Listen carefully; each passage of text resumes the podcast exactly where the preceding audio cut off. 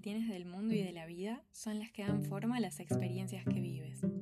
Hay una poderosa unión entre tu ser y el universo y esa conexión empieza en tu interior. Hola, soy Mika Gasparotto y juntos exploraremos quién eres en este aquí y ahora para que puedas habitarte, cuidarte y evolucionar. Te doy la bienvenida a Ser Podcast, un espacio de autoconocimiento y reflexión solo para ti Encuentra una postura cómoda, respira profundo y déjate guiar por mi voz. En este segundo episodio reflexionaremos acerca de nuestra mente y la forma en la que pensamos. Creo que el yoga nos enseña a mover y posicionar el cuerpo de diferentes maneras que no conocemos. Te digo un secreto, lo mismo se puede hacer con la mente.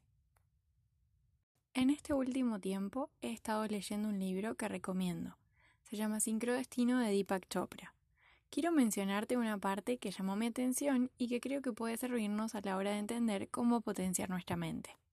En el libro se habla de conectar con eso que deseamos, con esa vida que queremos para nosotros y propone descubrir con qué tipo de deseos conectamos y que estos tengan relación con la misión que queremos llevar a cabo. Para eso, el autor propone diferentes arquetipos, figuras que se corresponden con dioses y diosas y que van mostrándonos diferentes temáticas y visiones de la vida. Pero, ¿a qué voy con todo esto y qué relación puedo armar con la práctica de yoga?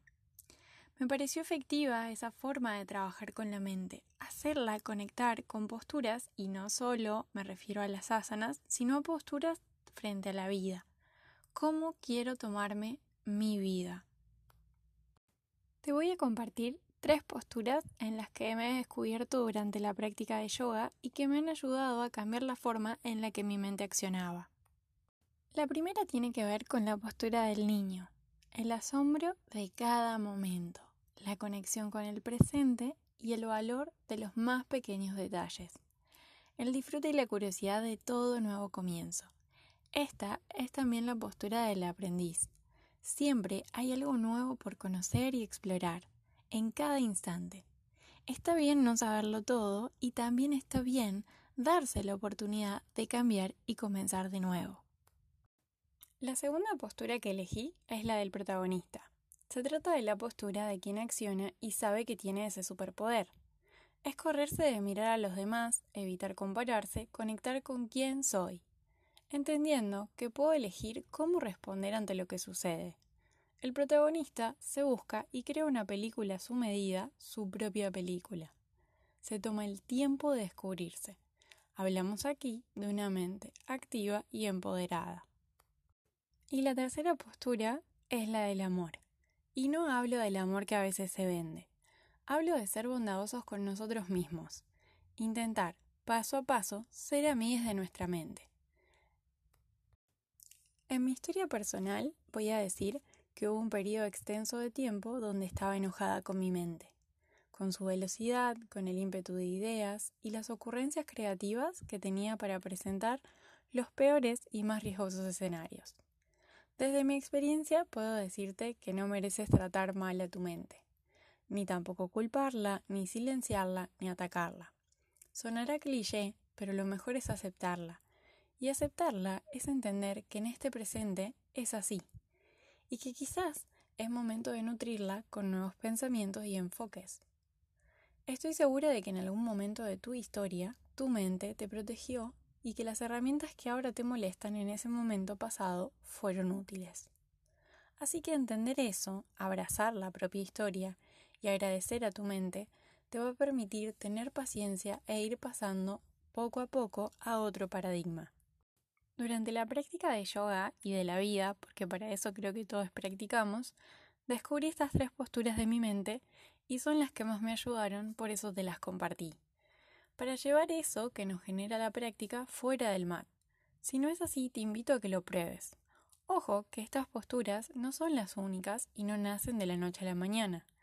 En el medio hubo procesos y prácticas y también otras posturas, no solo físicas, sino también mentales, que no fueron tan coherentes con los deseos reales que yo tenía. Tienen que ver con posturas de ataque, de negociación, de resistencia, de incomodidad. Así que, tenete paciencia y regalate este proceso. porque todo a fin de cuentas es un aprendizaje. Vamos con un pequeño ejercicio para poner todo esto en práctica. Cierra tus ojos si aún no lo has hecho y conecta con el aire que entra y sale de tu nariz. Vamos a intentar dejar que la respiración suceda.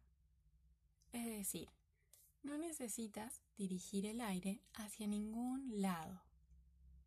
Como entra y sale está más que bien. Si descubres que te vas de este momento, que tus pensamientos te llevan, recuerda volver a través de la sensación del aire en tu nariz.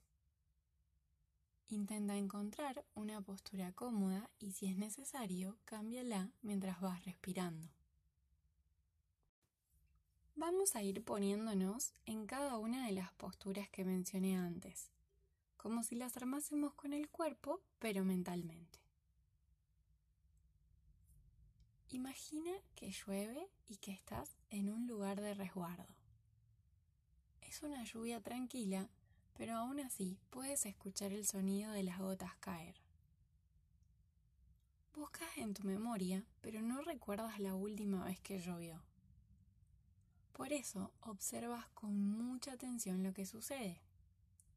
La tormenta suave ha captado tu interés. A lo lejos puedes ver algunos árboles mojándose y experimentas una cautivación que te lleva a cuando eras niña. Recuerda cómo se sentía. Quizás el ego intente juzgar y decir que es solo una lluvia. Vuelve a tu interés porque no se trata de la lluvia, se trata de tu experiencia, de cómo te sientes. Conecta con eso. Deja que tu mente registre los detalles.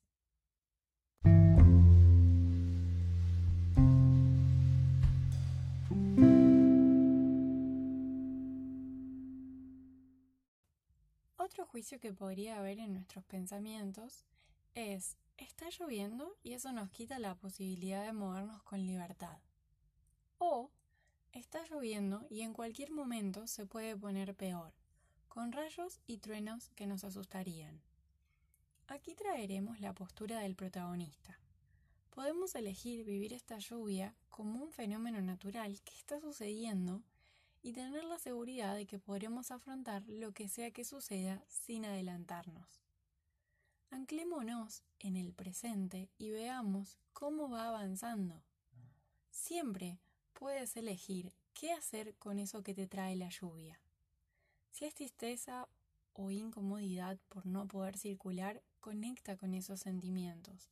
Déjalos entrar en tu vivencia, pero recuerda que puedes elegir si te van a afectar por el resto de lo que dure este espacio de meditación. Ahora, la parte más importante, y quizás aquí cueste un poco ingresar, la postura del amor, Solo voy a decirte que cual sea haya sido tu experiencia en estas respiraciones, vamos a felicitarnos por habernos dado el espacio y el tiempo de presenciar. Esto es algo muy personal, así que entiende que lo has hecho a tu ritmo y con las formas que manejas. Está bueno permitirse la experiencia y eso es lo importante. La forma en que tu mente piensa es así en este aquí y ahora, pero va a ir cambiando, porque la vida sucede y todos cambiamos con ella. Así que despreocúpate, todo está bien tal cual está siendo. Ahora vamos a contar tres respiraciones más y vamos a abrir los ojos. Una, dos, y 3.